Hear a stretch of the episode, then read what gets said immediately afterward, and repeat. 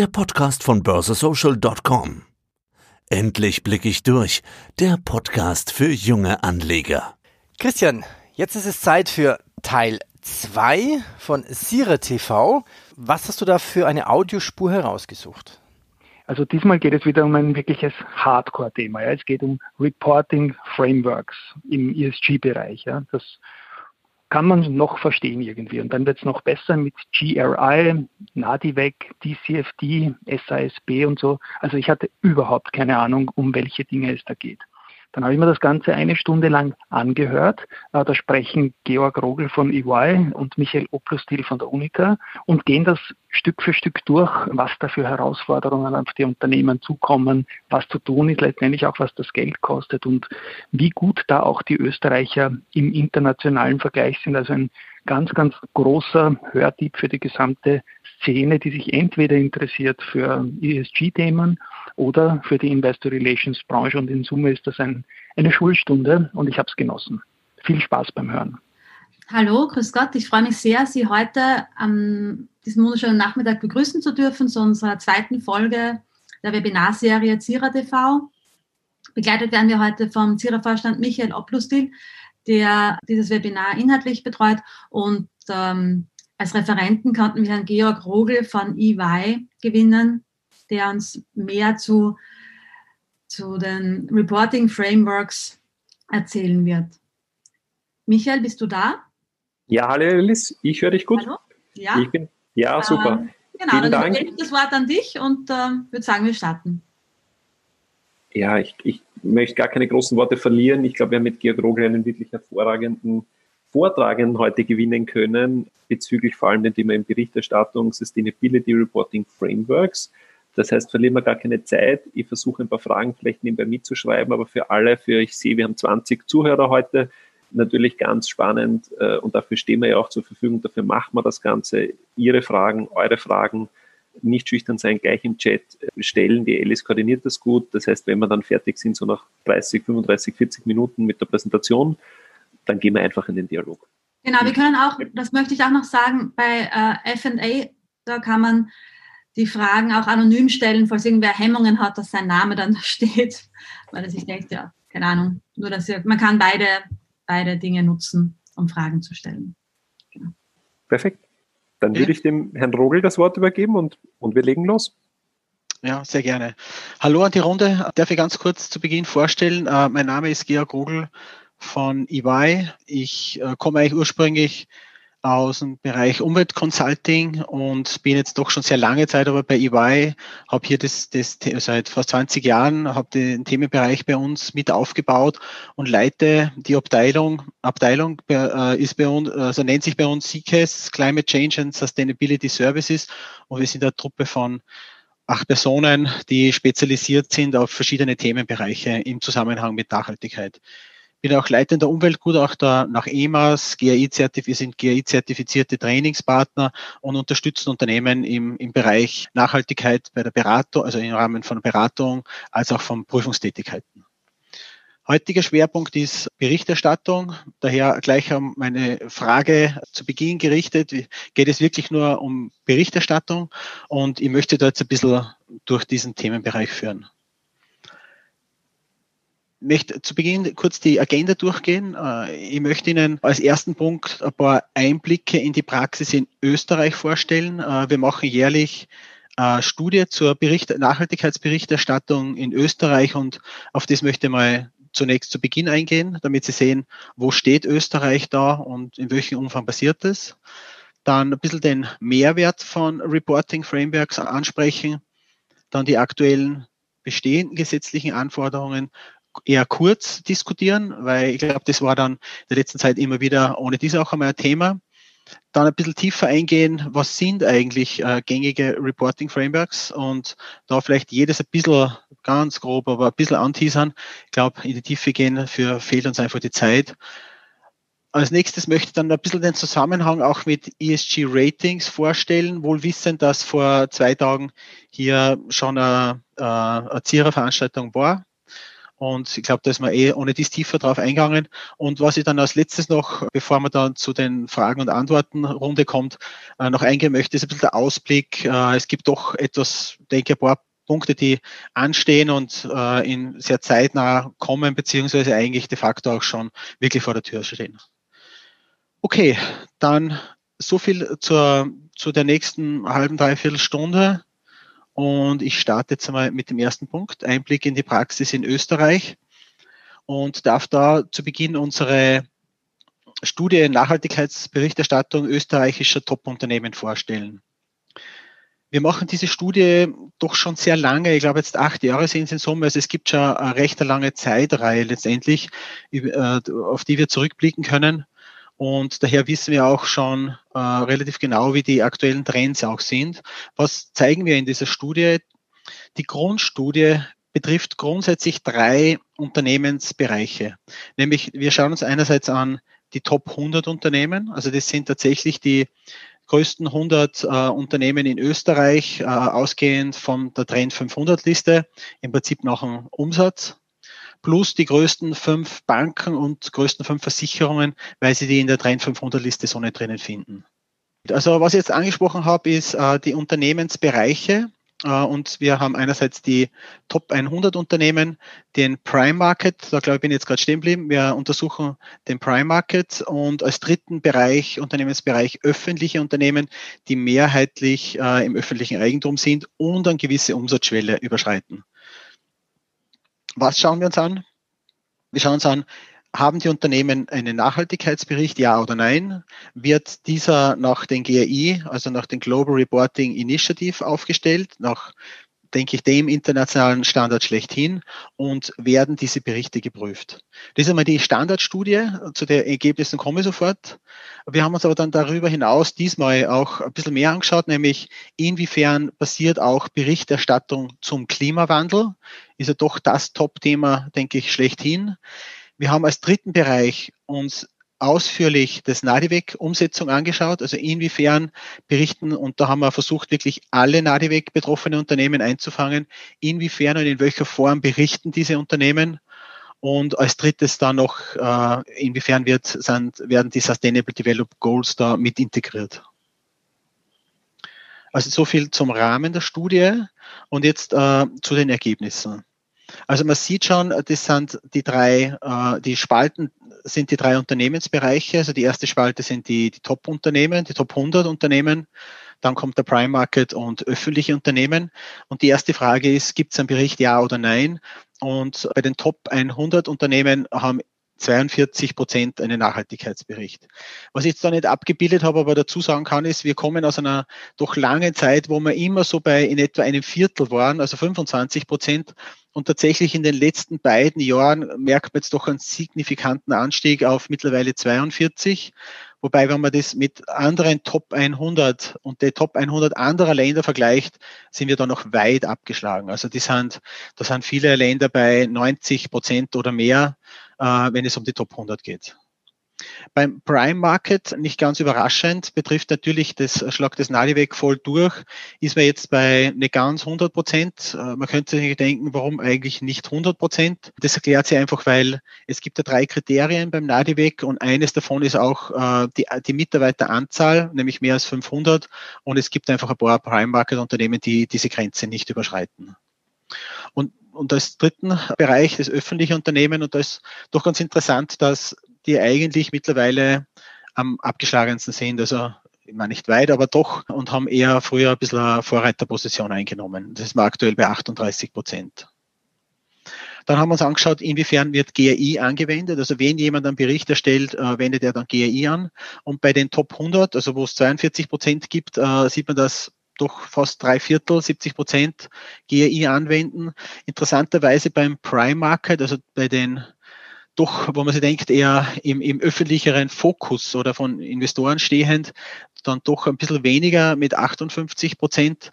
Und öffentliche Unternehmen sind wieder sehr ähnlich wie die erste Gruppe mit äh, zwei Drittel äh, oder nicht ganz 70 Prozent.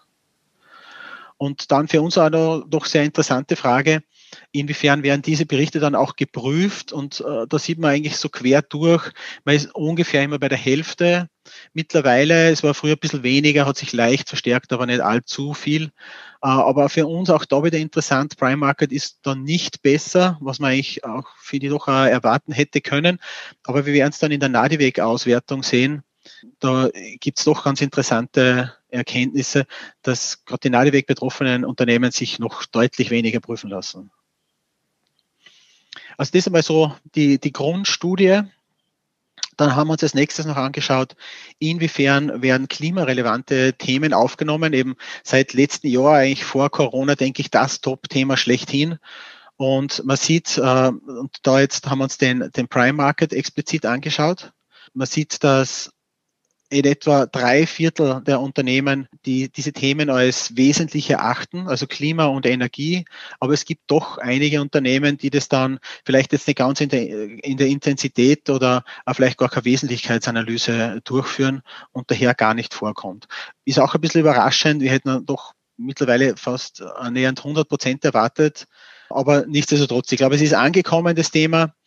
Und zu drei Viertel wird es auch entsprechend äh, angeführt. Und dann haben wir noch untersucht die Empfehlungen von DCFD. Zu die komme ich dann später noch einmal. Auch was das äh, heißt und was dahinter steckt, wird vielleicht nicht jeder kennen, aber ist doch international, was Klimathemen betrifft, der ergänzende Standard, wenn man so will, bei der, auch bei der Berichterstattung. Und äh, wie gesagt, Prime Market untersucht von 38 Unternehmen haben da tatsächlich nur fünf, das in irgendeiner Form berichtet, ohne jetzt auf die Qualität noch einzugehen. Also das heißt, das ist de facto nicht angekommen. Und da möchte ich Ihnen noch unsere Nadeweg-Auswertung und, und die versuchen wirklich vollumfänglich, also alle Nadeweg betroffenen Unternehmen und das, Sie wissen, es ja nicht nur die Unternehmen, die Aktien an der Börse haben, sondern auch die, die Anleihen, also irgendwo am, am Kapitalmarkt tätig sind, äh, betroffen. Also wir gehen davon aus, dass das gut 80, 80 Unternehmen sind in Österreich. Und das erste ist die Frage, gibt sie, also ist die nicht finanzielle Erklärung aufgestellt, ja oder nein? Und da sieht man, 94 Prozent haben es ganz normal aufgestellt. Fünf Prozent haben die Befreiungsoption genutzt, die man ja nutzen kann. Nämlich die haben sich als Tochtergesellschaft in einer ausländischen Mutterkonzern also in einen, in einen europäischen ausländischen Mutterkonzern äh, befreien lassen. Und ein Prozent kein NFI, das ist in dem Fall, weil das Unternehmen insolvent ist, insolvent ist und daher ist da keines mehr aufgestellt worden. Also das heißt in Summe alle soweit vorhanden.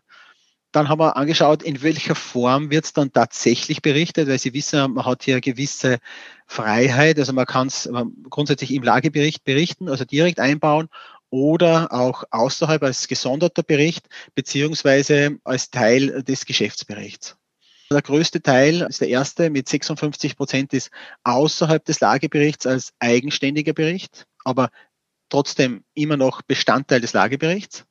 Der zweite, die 13 Prozent sind außerhalb des Lageberichts als Teil des Geschäftsberichts, also im freien Teil. Äh, und dann doch eigentlich nur 28 Prozent im Lagebericht, aber als gesonderter Teil. Genauso ist eigentlich die Grundempfehlung, die ausgesprochen worden ist, auch von der AFRAG.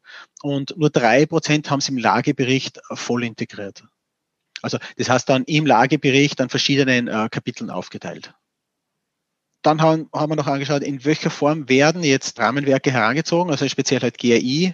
Und da sieht man eigentlich noch einmal weniger, als wir vorher schon gesehen haben bei, bei den Top 100 oder bei den Prime Market Unternehmen. Nur 35 Prozent wenden GRI an und 16 Prozent wenden das sogenannte GI Reference an, also wo man Teile von GRI heranzieht und äh, der Hälfte macht keine Anwendung. Das bedeutet, sie setzen NADI in Kombination mit der AFRAG 9 Stellungnahme um. Auch überraschend, weil wir sind eigentlich schon davon ausgegangen, weil das Gesetz darauf explizit Bezug nimmt, dass hier mehrheitlich oder deutlich mehrheitlich die GRI-Standards angewendet werden. Aber doch fast noch überraschender war mit externer Prüfung Inwiefern die umgesetzt werden, da sieht man echt, dass nur in etwa äh, 25 Prozent sich prüfen lassen und der Rest wird, äh, wird nicht geprüft. Doch in Summe sehr überraschend, weil Aufsichtsrat ist ja prüfpflichtig, also der muss inhaltlich die Prüfung übernehmen. Und darum wären wir schon davon ausgegangen, dass das doch in einem erheblich größeren Anteil extern geprüft lassen wird. Das haben wir, glaube ich, international doch eher alleine. Also die, also in manchen Ländern gibt es eine Prüfpflicht, wie Italien zum Beispiel. Und äh, Deutschland ist, ist der Anteil bei weitem größer. Also die, die sprechen schon von, von viel intensiveren Prüfungen eigentlich. Da sind jetzt nochmal ein paar Highlights zusammengefasst von der Studie. Also man sieht, die Anzahl der Berichte, vor allem von den äh, Top 100 Unternehmen, äh, steigt doch, aber international sind wir dann nach wie vor weit abgeschlagen. SDG, das habe ich jetzt nicht so ausführlich berichtet, äh, aber haben jetzt mittlerweile zwei Drittel der Top 100 Unternehmen haben dann SDGs in der Berichterstattung auch mit integriert. Prüfung eben auffallend, glaube ich, bei Nadeweg-Unternehmen, dass sie nur ein Viertel tatsächlich prüfen lässt. Und das Klimathema ist angekommen, aber qualitativ noch nicht allzu zu weit ausgebaut. So, dann komme ich äh, gern zu meinem nächsten äh, Beitrag, nämlich Mehrwert von äh, Reporting Frameworks. Was steckt dahinter und was bedeutet es oder was hat eigentlich der, der wirkliche Vorteil, nämlich auch, wenn man das ein bisschen aus einer externen Brille dann äh, auch betrachtet, weil wenn sich Investoren oder eventuell Ratingagenturen oder vielleicht auch Kunden darauf verlassen wollen, dann ist äh, Reporting Framework insofern doch etwas anderes als wie reine Dokumentation. Berichterstattung ist ja doch irgendwo äh, Darstellung der Vergangenheit, des vergangenen Jahres. Aber bei einem Berichtsstandard muss man eben mehr machen. Also da, da geht es eben darüber hinaus, dass man gewisse Prinzipien dieses äh, der Frameworks einhält.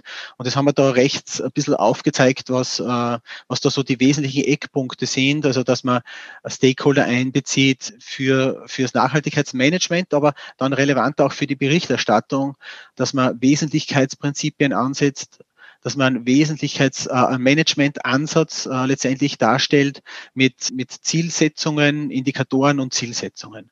Also das heißt, man kann sich dann doch, wenn man die, die vorhandenen äh, Rahmenwerke heranzieht, darauf in einem gewissen Rahmen verlassen, dass dieses Thema stärker verinnerlicht wird und dass das Unternehmen daher auch Strukturen implementiert hat, die eine Verbesserung in dem Bereich erwarten lassen. Und was halt auch ein ganz großer Vorteil ist, das ist die Vereinheitlichung von Informationen. Also wenn man zum Beispiel GAI anwendet, dort sind Indikatoren, Definitionen drinnen und jeder, der dann den Indikator anwendet, muss sich darauf stützen und der externe Betrachter kann sich verlassen, dass das dann nach dem erstellt worden ist.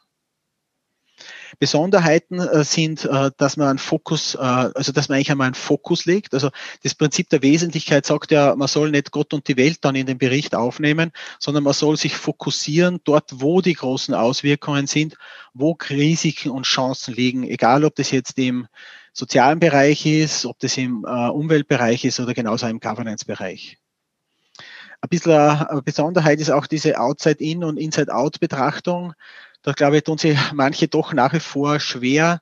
Also das bedeutet Inside Out, also was geht von einem Unternehmen auf, aus auf die Umwelt? Also sprich, man emittiert zum Beispiel äh, CO2-Emissionen, dann hat man natürlich einen Einfluss oder eine Auswirkung auf den Klimawandel und umgekehrt die Outside In. Und was bedeutet das jetzt dann fürs Unternehmen? Inwiefern wirkt sie dann der Klimawandel tatsächlich auch auf, aufs Unternehmen, auf das Geschäftsmodell aus?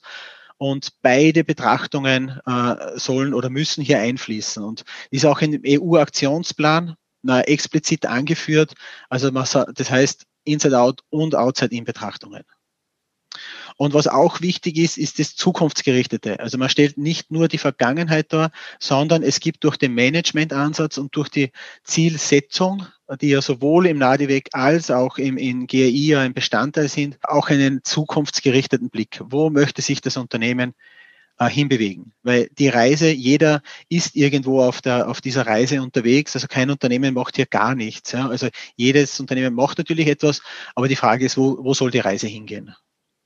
Mehrwert bietet es natürlich, weil es verschiedene Anforderungen gibt und äh, Anforderungen sind einerseits die gesetzlichen, also man muss halt mittlerweile jetzt durchs NADIWEG äh, die betroffenen Unternehmen an Berichterstattung umsetzen.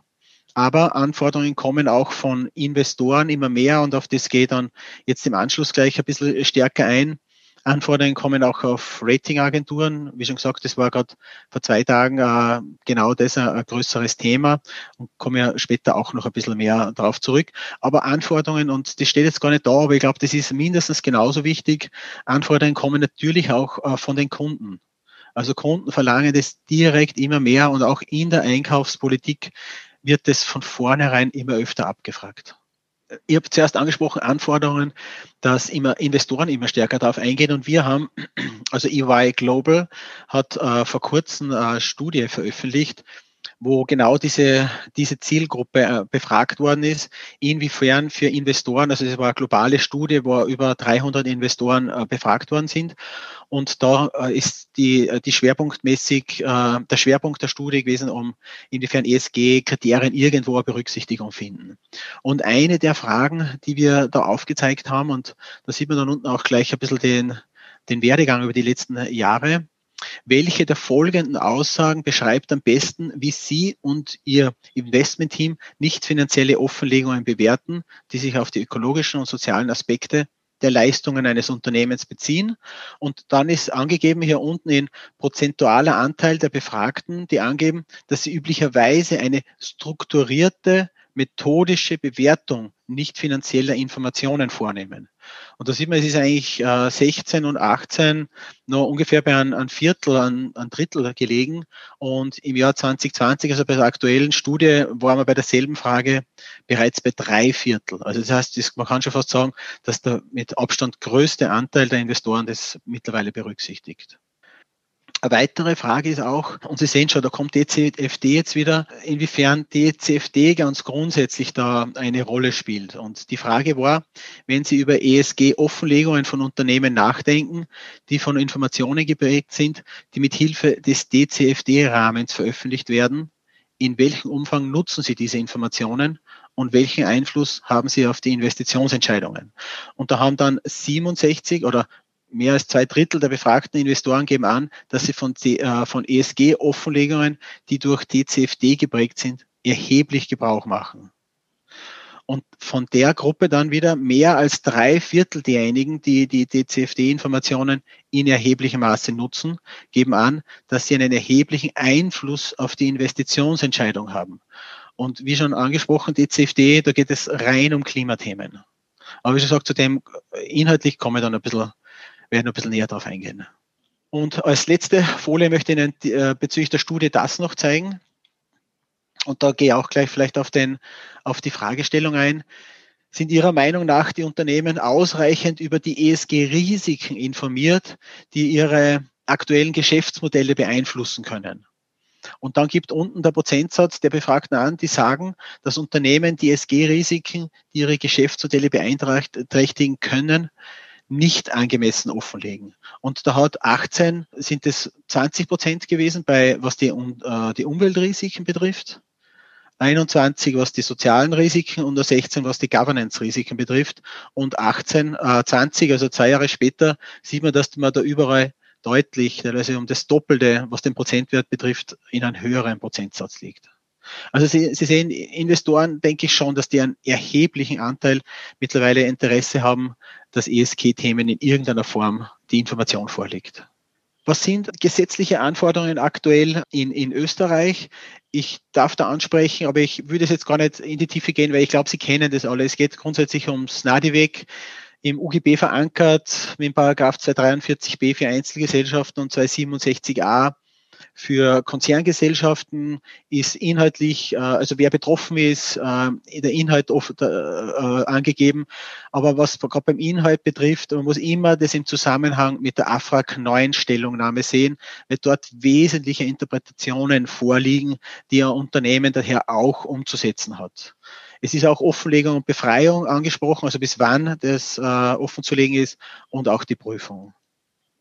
Da ist noch ein bisschen ange, äh, angeteasert, wenn man so will, welche Bereiche betrifft, also auf der anderen Seite welche Themen und auch welche Elemente oder welche Bausteine braucht man dafür. Das nur kurz angerissen, aber was ich Ihnen noch sagen möchte, und ich glaube, das ist eben, äh, da kämpfen gerade vielleicht einige darum, betrifft aber vorwiegend den Finanzbereich, also den EU-Aktionsplan zu Sustainable Finance. Da gibt es doch mittlerweile zwei äh, in, in Kraft getretene Verordnungen, die, die Offenlegungsverordnung, also Disclosure-Verordnung und die Taxonomie-Verordnung. Und der Finanzbereich hat doch sehr erhebliche, vor allem was die Offenlegungsverordnung betrifft, für, für Produkte Finanzprodukte, äh, Verpflichtungen, äh, die darzustellen sind. Und durch die Taxonomie gibt es dann ja darüber hinaus äh, Verpflichtungen. Aber, und dem komme ich dann ein bisschen später auch noch einmal äh, näher, es betrifft auch vollumfänglich die Realwirtschaft. Also das darf man nicht äh, übersehen. Und wahrscheinlich wissen es die meisten ja eh schon. Alle äh, PIs, also alle NADIWEG betroffenen Unternehmen, haben dadurch auch eine Verpflichtung, ab 2022 hier etwas offen zu legen. Was genau, äh, das würde ich dann ein bisschen später nochmal kurz ansprechen. Also das sind so aktuell die gesetzlichen Rahmen, die, die schlagend wären oder schlagend sind bereits. Und jetzt möchte ich ein bisschen einen Überblick geben über die gängigen Reporting Frameworks. Ich habe das hier zweigeteilt, nämlich der obere Bereich äh, betrifft wirklich Frameworks, die als solches auch genutzt werden können. Und der untere Bereich ist mehr eine Ergänzung. Also das sind keine eigenständigen Frameworks, aber haben doch eine relativ große Bedeutung und können in Ergänzung an die bestehenden oberen Frameworks gesehen werden. Und Sie sehen, es gibt eigentlich nicht allzu viel. Es gibt natürlich darüber hinausgehend noch andere äh, Rahmenwerke. Ich denke jetzt zum Beispiel an eine äh, Umwelterklärung im Rahmen von einem Umweltmanagementsystem nach EMAS. Aber das sind eben keine für äh, Unternehmen vollumfängliche, für alle Teilbereiche von Nachhaltigkeit gültigen Rahmenwerke. Und die, die relevant sind für diese nicht, für, also für Nachhaltigkeitsberichterstattung gibt es im Grunde genommen, jetzt wenn man Österreich betrachtet, da ich habe Nadeweg explizit auch noch hingeschrieben, gibt es drei, die da relevant sind. Das ist einerseits GRI, also die Global Reporting Initiative, die es schon mittlerweile schon fast Jahrzehnte gibt und halt immer wieder sich weiterentwickelt. Dann gibt's CESPI, die, das im Grunde genommen für den amerikanischen Raum entwickelt worden ist. Aber ich gehe jetzt eh gleich ein bisschen auf jedes ein bisschen ein. Und dann gibt's schon auch noch das NADIWEG, das haben wir vorher angesprochen. Wie gesagt, immer in Verbindung mit der AFRAG äh, Nummer 9, weil dort in den Interpretationen die wichtigen Elemente enthalten sind und die orientieren sich auch an, an Prinzipien wie GRI zum Beispiel. Also das sind die Rahmenwerke, die man heranziehen kann und als Ergänz in Ergänzung eben die unteren, die CFD für den Klimabereich, die SDGs, also die Sustainable Development Goals und relativ neu äh, als Ergänzung zu sehen auch dieses IPC Stakeholder Capitalism Metrics. Aber ich werde jetzt auf jedes kurz eingehen. GRI, äh, ich glaube, die meisten von Ihnen werden das jetzt mittlerweile doch äh, schon kennen, ist sicher der häufigste Berichtsstandard international gesehen, schon sehr, sehr lange mit einer sehr breiten Stakeholder-Einbindung entwickelt worden äh, ist für alle Bereiche Wirtschaft, Umwelt, Gesellschaft die Auswirkungen, die darin, also die von Unternehmen ausgehen, sind abzubilden und ist sehr stark prinzipienorientiert. Äh, die werde ich vielleicht da ganz kurz bringen, dass äh, in der nächsten Folie, dass Sie ja sehen, in welche Richtung die gehen. Und was da schon ein, ein starker Fokus ist, das ist die individuelle Gestaltungsmöglichkeit bei der Umsetzung. Und rechts sieht man, wie die, wie die Standards aufgebaut sind. Es gibt in Summe 36. Äh, Drei davon sind die, die, sogenannten Universal Standards, also die, die geben die Grundprinzip vor und was auf alle Fälle drinnen sein muss. Und dann gibt es nochmal 33 themenspezifische. Also wenn ein äh, Thema relevant ist fürs Unternehmen, dann zieht man die noch weiter heran und kann da in die Tiefe gehen und dort sind äh, auch die ganzen Indikatoren und Definitionen drinnen. Prinzipien, ich, ich bringe das ganz kurz, weil das wirklich einer der zentralen Elemente ist. Man muss um zur Bestimmung des Berichtsinhalts die ersten vier Prinzipien anwenden und das bedeutet eben, dass ich Stakeholder-Einbindung machen muss, ich muss mal eine Wesentlichkeitsanalyse durchführen, es braucht dann Konnex zur Nachhaltigkeit und Vollständigkeit. Die Qualitätsprinzipien sind dann, wie stelle ich es im Bericht letztendlich noch dar.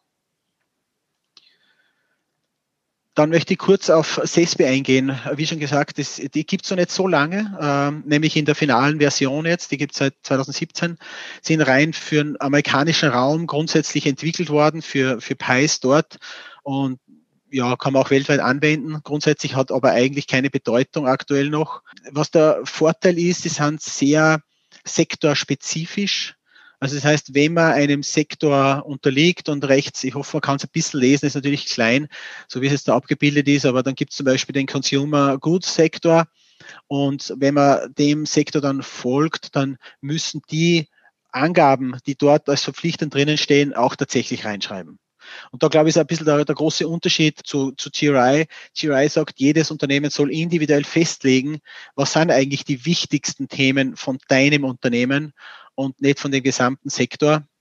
Und beides hat natürlich in einem gewissen Rahmen Vor- und Nachteile.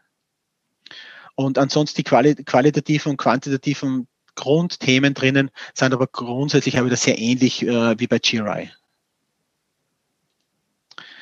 Dann TCFD, zu dem möchte ich vielleicht noch ein bisschen näher eingehen, weil ich habe es schon mehrfach erwähnt, also die Task Force on Climate Related Financial Disclosures, also das heißt das ausgesprochen, geht eigentlich von den G20 aus, also es ist ein internationaler Empfehlungs, äh, sind internationale Empfehlungen, die eigentlich von einem Stability Board, die im, im Zuge der, der Finanzkrise damals gegründet worden ist, die hat äh, jetzt gesagt, dass eigentlich das Klimathema äh, zur Finanzstabilität immer ein größeres oder höheres Risiko darstellt und haben daher diese Empfehlungen entwickelt. Und die Empfehlungen äh, also gehen auf vier Ebenen ein. Und das fängt unten an bei den Metriken und, äh, und Zielsetzungen, übers Risikomanagement, äh, über die Strategie und äh, den Governance-Teil. Und da steht, die Empfehlungen orientieren sich halt, was zu tun ist oder was man tun kann und auch, was letztendlich äh, zu reporten ist. Und es, es gibt ja auch ein, äh, Empfehlung von der, von der EU, inwiefern man die, die Klimathemen hier stärker in die nicht finanzielle Berichterstattung einbauen soll. Und die referieren sehr, referenzieren sehr stark auf die DCFD-Empfehlungen. Und das ist vielleicht so ein bisschen das, das Grundmodell, das dahinter steckt. Man hat auf der einen Seite das Risikothema in Form von Transitionsrisiken und physische Risiken.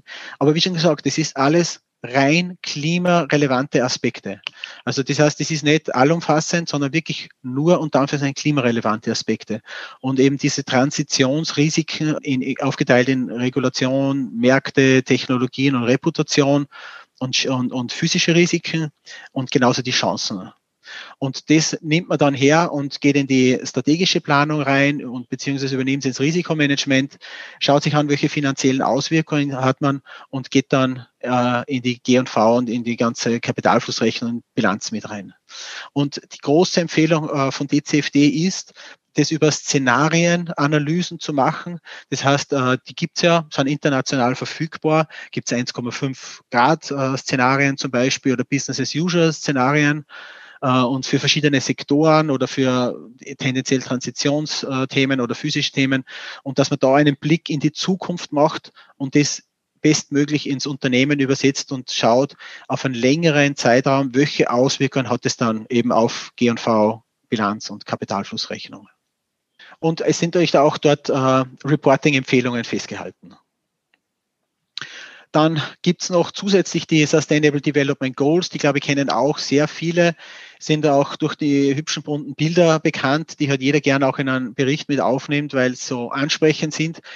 Würde aber generell nur als Ergänzung äh, verstehen, weil die SDGs sind eigentlich für Staaten ausgelegt also wie bekämpft man Armut? Und äh, da sollte sich eigentlich der Staat ganz grundsätzlich Ziele setzen oder sich in die Ziele einordnen. Aber es ist nicht schon angesprochen, dass auch die Unternehmen hier gefragt sind und ihren Beitrag leisten sollen. Daher äh, kann man das aus meiner Sicht schon sehr gut verknüpfen aber es ist kein eigener Reporting-Standard. Es gibt zwar den sogenannten Kompass, also das heißt, auch dort wird ähnliche Prinzipien festgelegt wie bei GRI, aber auch diesen Kompass hat GRI de facto geschrieben oder mitgeschrieben und es gibt ein eigenes Linking-Dokument zwischen den SDG und SDGs und, und GRI. Also man, man man kann das sehr gut auch äh, überleiten. Und ist grundsätzlich auch für den öffentlichen Bereich sehr gut äh, ausgelegt und geht daher sicher über ein klassisches Reporting-Standard in einem gewissen Rahmen auch hinaus. Dann gibt es noch relativ neu diese Stakeholder Capitalism Metrics. Das ist äh, also veröffentlicht oder erstellt vom International Business Council und vom World Economic Forum gemeinsam mit dem Big Four, also wo auch wir letztendlich damit äh, gewirkt haben. Und im Grunde genommen ist es ein Versuch, ein bisschen alle Standards zu vereinigen. Und, und Hauptthema war, dass man gemeinsam Metriken findet oder Offenlegung oder einheitliche Offenlegung von Kernangaben.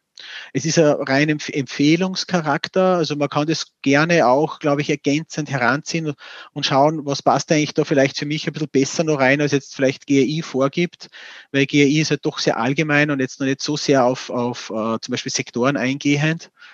Daher als Ergänzung ist es sicher nicht schlecht, aber es ersetzt jetzt keinen Berichterstellungsstandard. Okay, dann möchte ich noch kurz eingehen. Ich sehe schon, wir sind schon ein bisschen knapp an der Zeit, nämlich auf die ESG-Ratings. Ganz kurz nur, weil es war vor zwei Tagen, wie schon gesagt, ohne dieser ein bisschen Schwerpunkt.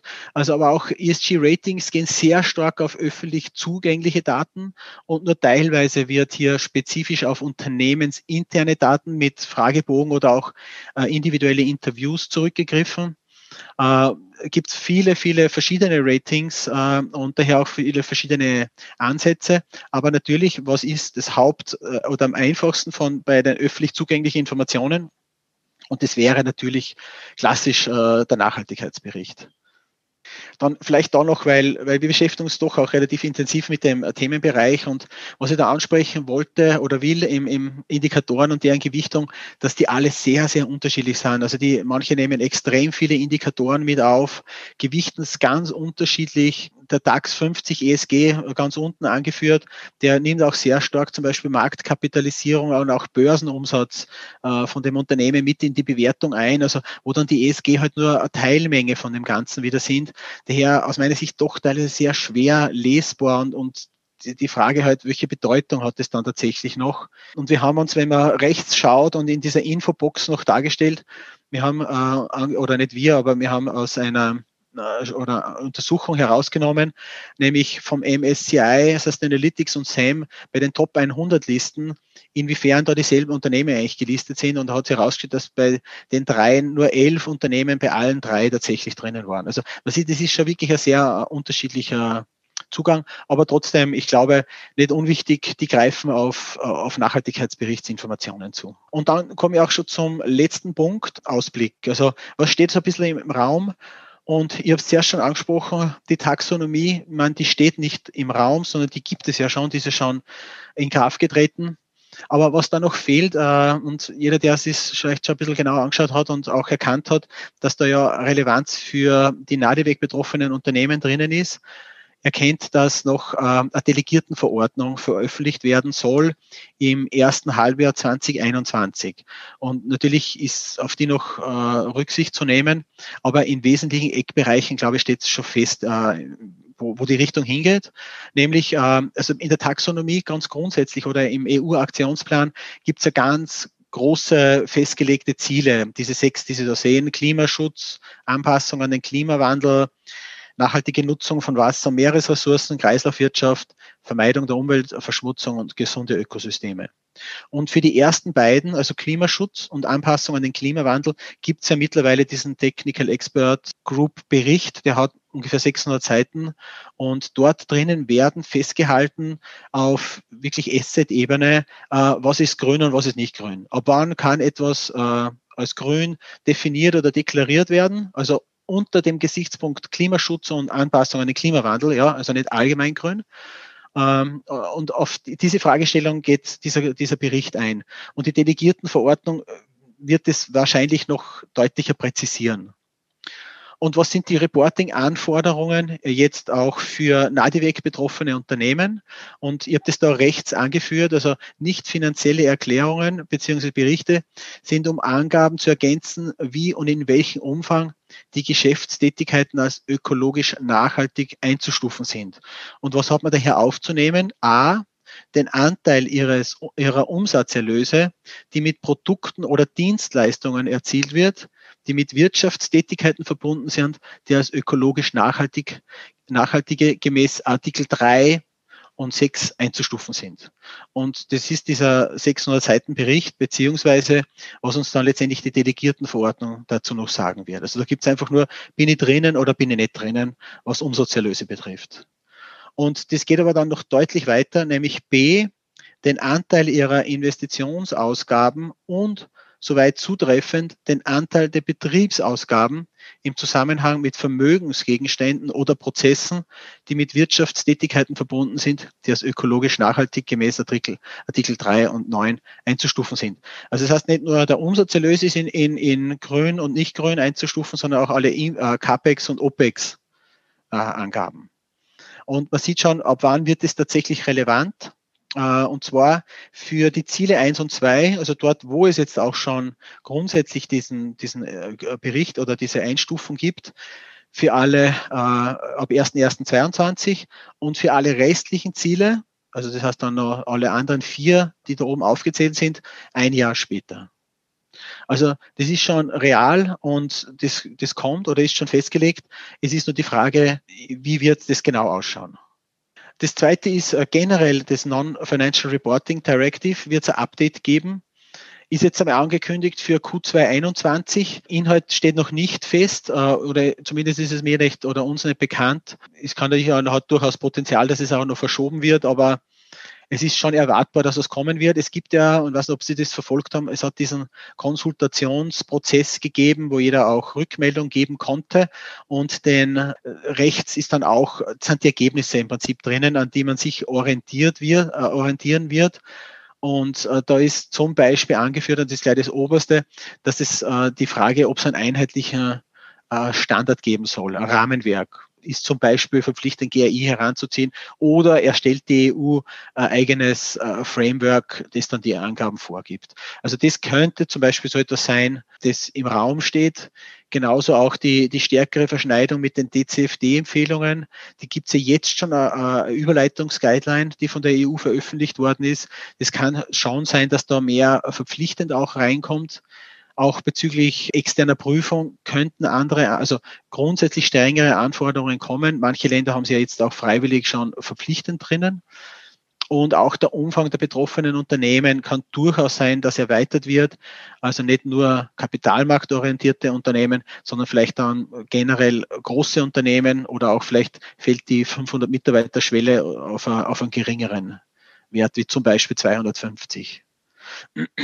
Also das steht irgendwo vor der Tür und wie gesagt, erstes Halbjahr oder Q2 ist jetzt mal angekündigt, aber bei solchen Dingen wie immer auch ein bisschen mit Potenzial von Zeitverzögerung.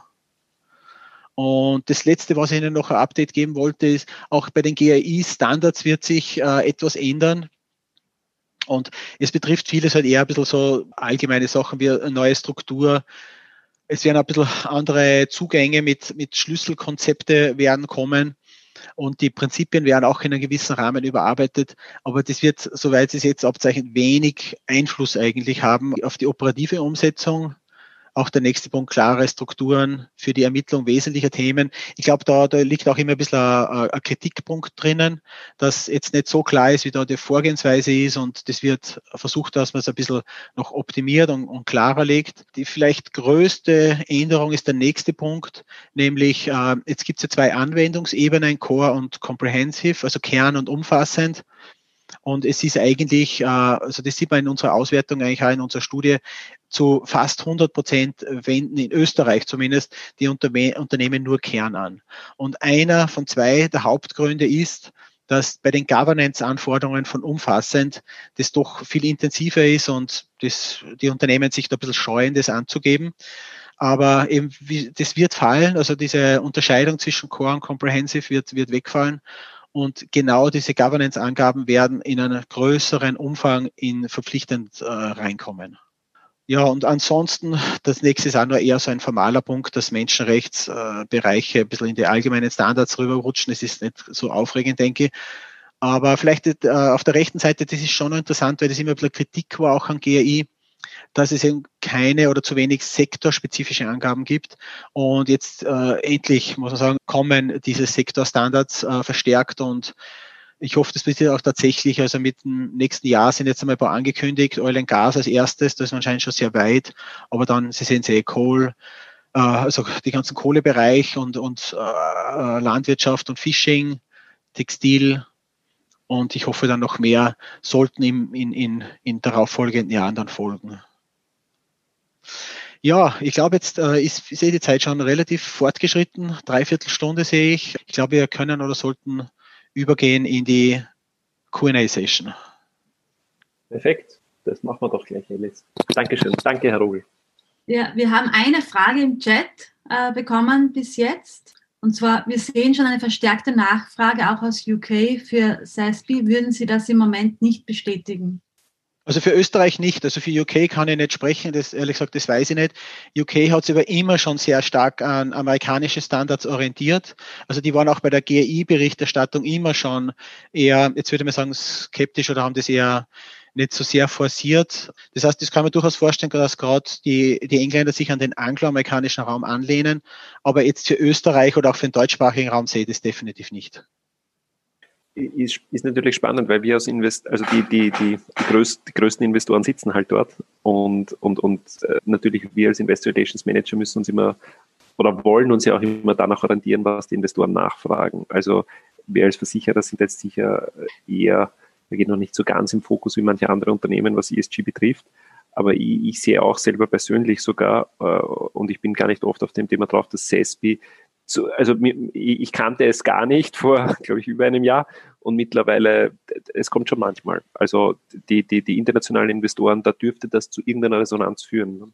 Ja. Also es mag schon sein, dass es kommt. Also sie gibt es auch noch nicht so lange. Also die haben ja extrem lange gebraucht, bis das gesamte Set veröffentlicht worden ist. Also 17, glaube ich, ist dann tatsächlich äh, das Final äh, dann ja, veröffentlicht worden. Aber bis jetzt hätte ich es noch nicht so, so wirklich wahrgenommen. Also tatsächlich in, in, im, im deutschsprachigen Raum zumindest auf Investorenseite kann durchaus sein, dass die, die Nachfrage andere wird. Äh, aber aktuell wäre es jetzt noch nicht in meiner Wahrnehmung so stark aufgetaucht.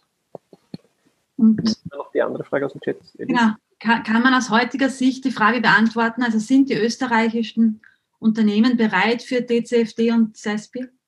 Also äh, DCFD denke ich grundsätzlich schon, aber natürlich, also bereit heißt vielleicht in den Startlöchern. Also ich glaube, aktuell gibt es schon noch To-Dos äh, für die Umsetzung, weil es geht ja darum, wie wirken sich klimabezogene Themen auf das Geschäftsmodell aus.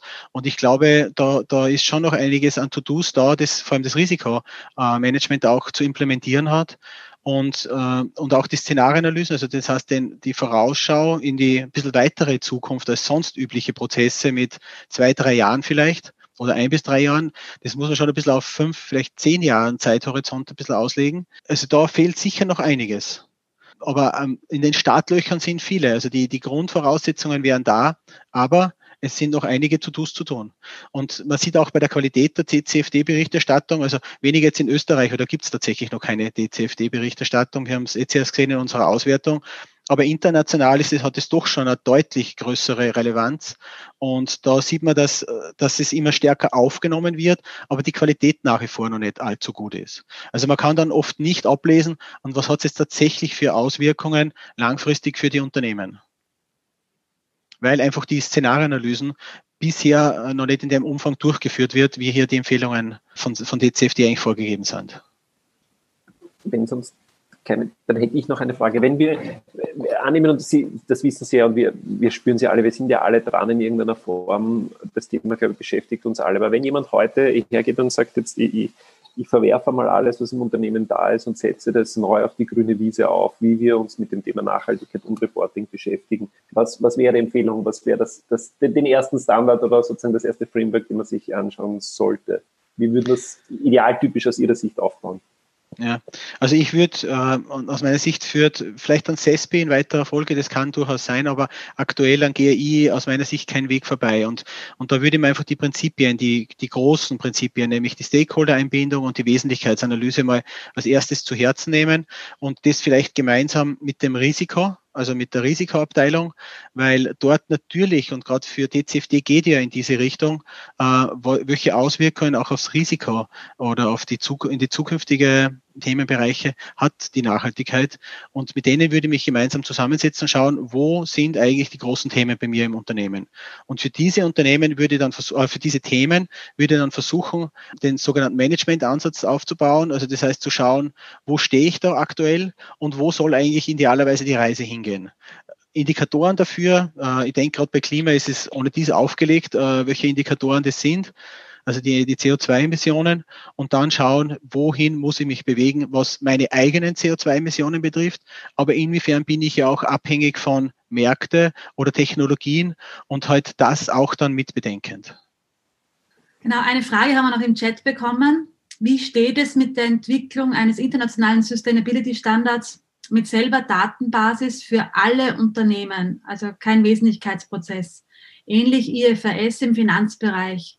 Stichwort International Sustainability ja. Board. Ja, also auf das ist eigentlich der, das ist versucht worden mit dem Standard, das ist, äh, also Standard ist das nicht, also mit den Empfehlungen, die ich zuerst angesprochen habe, die Stakeholder Capitalism Metrics. Genau das war ja ein Versuch, also da haben wir gesagt, setzen wir uns doch zusammen vom World Economic Forum, vom International Business Council gemeinsam mit die Big Four, dass man definiert, welche Kernangaben braucht es auf alle Fälle. Und die sind jetzt in diesem Vorschlag äh, zur Offenlegung dort enthalten. Also an dem, dort kann man mal reinschauen und sich orientieren. Aber es ist halt dann ein allgemeiner Set und jedes Unternehmen wird dann erkennen, dass manche für sich selbst nicht relevant sind. Und daher wird, wird wahrscheinlich da immer, wenn man das verpflichtend machen würde, dann eine gewisse Unzufriedenheit aufkommen, weil logischerweise man dann was berichten muss, wo man sich denkt, das hat eigentlich so gut wie keine Relevanz für mich. Aber mit dem Standard oder, oder mit dieser Empfehlung, White Paper nennt sich's, äh, ist es genau das eigentlich versucht worden äh, umzusetzen. Also dort bitte gerne äh, mal reinschauen und, und schauen, ob das für einen passt. Aber es ist kein Reporting Framework, sondern wirklich eher ein Zugang, um eine Basis für, äh, für Indikatoren zu haben. Ja, da möchte ich, da möchte ich Ihnen noch den Rücken stärken. Als, als Versicherung zum Beispiel haben wir einfach ganz andere Themen als ein Energieversorger oder, oder sogar jemand wie, wie eine OMV. Äh, also das, ich, ich glaube, das alles über einen Kamm zu scheren, wäre wär für ganz viele oder ein Tech-Unternehmen wäre einfach schwierig. Ne? Ja. Und deswegen werden eigentlich, und da, da hat sicher CESPI einen gewissen Vorteil, äh, diese sektorspezifischen äh, Standards äh, doch relativ von Vorteil. Wobei man sieht, man wird auch da erkennen, wenn man in die sektorspezifischen reinschaut, dann wird einfach Versicherung ist nicht Versicherung. Ich glaube, da brauche ich Ihnen wahrscheinlich eh nichts sagen. Oder Transport und Logistik ist nicht Transport, also ist jedes Unternehmen ist dann doch wieder individuell. Die einen transportieren mehr Güter, die anderen mehr Personen, die einen mehr Tiefkühl, die einen haben viel LKW, die anderen haben lauter ausgelagerte LKW. Also es ist dann sehr schnell wieder sehr individuell. Und äh, wenn ich so Vorgaben habe, so dann schon heruntergebrochen für einen Sektor, dann muss ich vielleicht viele Sachen berichten, die aber für das eigene Unternehmen vielleicht gar nicht so von relevant sind. Gibt es noch Fragen? Sehr gut. Chat oder? Dann, dann würde ich noch eine stellen aus Ihrer Prüfungserfahrung. Und Sie haben es vorher gezeigt, finde ich auch spannend, dass, dass das eigentlich wenig geprüft wird noch in dem Bereich. Ähm, wo sind die Fallstricke sozusagen? Ich meine, ohne jetzt ganz konkret vielleicht darauf einzugehen, aber wenn Sie sagen, Sie haben eine gewisse Prüfungserfahrung in dem Bereich schon, was ist aus Ihrer Sicht das, was wir, was wir uns allen mitgeben können, was könnte man gleich besser machen? Und was fällt Ihnen auf, wo die Unternehmen schon recht weit sind oder was, was besonders gut läuft, wenn, wenn Sie sagen, Sie machen die Prüfungen?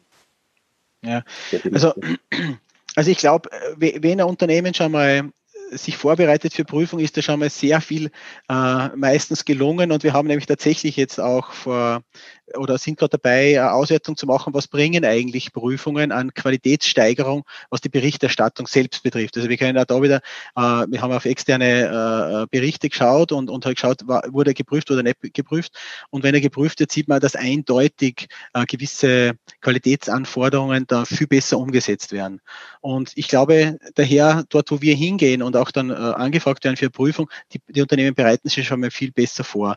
Und was aber besonders wichtig ist, ähm, dass die Prozesse zur Bestimmung Stakeholder-Einbindung und zur Bestimmung der Wesentlichkeit, dass die im Grunde äh, sauber aufgesetzt sind. Also ich glaube, das ist schon einmal eine ganz wichtige Grundvoraussetzung. Aber was noch viel entscheidender ist, äh, ist es dann, wenn man vor allem in die, die ganze Datenprüfung reingeht, also doch vom zeitlichen Aufwand her äh, den, den größeren Anteil hat. Da wäre es eben wichtig, dass, dass die Unternehmen sich für die Datenerhebung gewisse Richtlinien oder Standards geben, idealerweise eben verschriftlich, dass einfach einheitlich vorliegt, äh, wie ist ein, äh, ein Indikator definiert, wie kommt man zu dem Indikator, nämlich global, weltweit, vor allem wenn es eben global aufgestellte Unternehmen sind. Äh, und, und dann auch für die Prüfung wichtig, dass man von vornherein schon die Quelldokumente auch mit ab, äh, legt irgendwo. Also das heißt, was immer man dann als Basis heranzieht für die einzelnen Indikatoren, dass die Quelldokumente von vornherein äh, schon mit abgelegt sind, weil dann fängt nicht erst das große Suchen an, beziehungsweise dass man neu äh, vielleicht die, die, die Dokumente erst wieder anfordern oder einholen muss. Und ich glaube, was, was, was auch ein wichtiger Fallstieg ist, das ist, das darf man nicht unterschätzen, ist die zeitliche Komponente.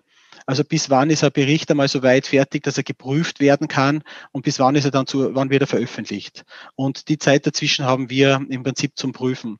Und man sieht ja doch, die, die, die Veröffentlichungsfrist wird immer mehr vorverlegt. Und daher ist dieses Thema Vorprüfung, dass man sich schon Q3-Daten zum Beispiel anschauen kann oder dass man sich die Prozesse schon im, im Herbst, Winter anschaut und dass man dann, wenn es äh, wirklich hart auf hart kommt, dass man Berichtfertigstellung, Veröffentlichung und dieser kurze Zeitspanne dann idealerweise auch äh, so nutzt, dass man halt dann wirklich nur mehr das Notwendigste machen braucht. Also das ist schon einmal ganz ein heikler und wichtiger Punkt auch. Sehr gut. Liz, wenn es keine Frage mehr gibt, glaube ich, dann Vielen Dank. Ja. Dann mache ich kurz Werbung, oder? Dann haben wir vielleicht noch Zeit, während ich Werbung mache, eine kleine Werbeeinschaltung, weil wir nennen es ja Zierer TV, darf man auch Werbung machen. Nämlich ich mache gleich Werbung für noch mehr Zierer TV nächste Woche, weil wir haben am Dienstag ein MAR-Update mit äh, Frau Gabriele Klein-Gleisinger von der FMA und den Herrn Gernot Wilfling von Müller-Partner. Das macht dann der Harald Hagenau in der Moderation. Und nächste Woche Donnerstag am 29. sprechen wir zur EU-Taxonomie glaube ich, auch ein spannendes Thema, mit Michaela Schmidtchen von KPMG und Tatjana Neumüller-Klein von Strabag. Also ihr könnt euch gerne bei mir jederzeit anmelden oder auch auf der Konferenzwebsite. So, die Werbung ist fertig, Michael. Ja, super, danke. Mir, mir, bleibt gar nichts mehr über zu sagen. Nächste Woche dann die Fortsetzung, wurde ja heute schon angesprochen, EU-Taxonomie, ja, spielt, ja, spielt sozusagen, wir bleiben auf dem grünen Thema drauf, das spielt da auch ganz sicher hinein. Ne? Mhm.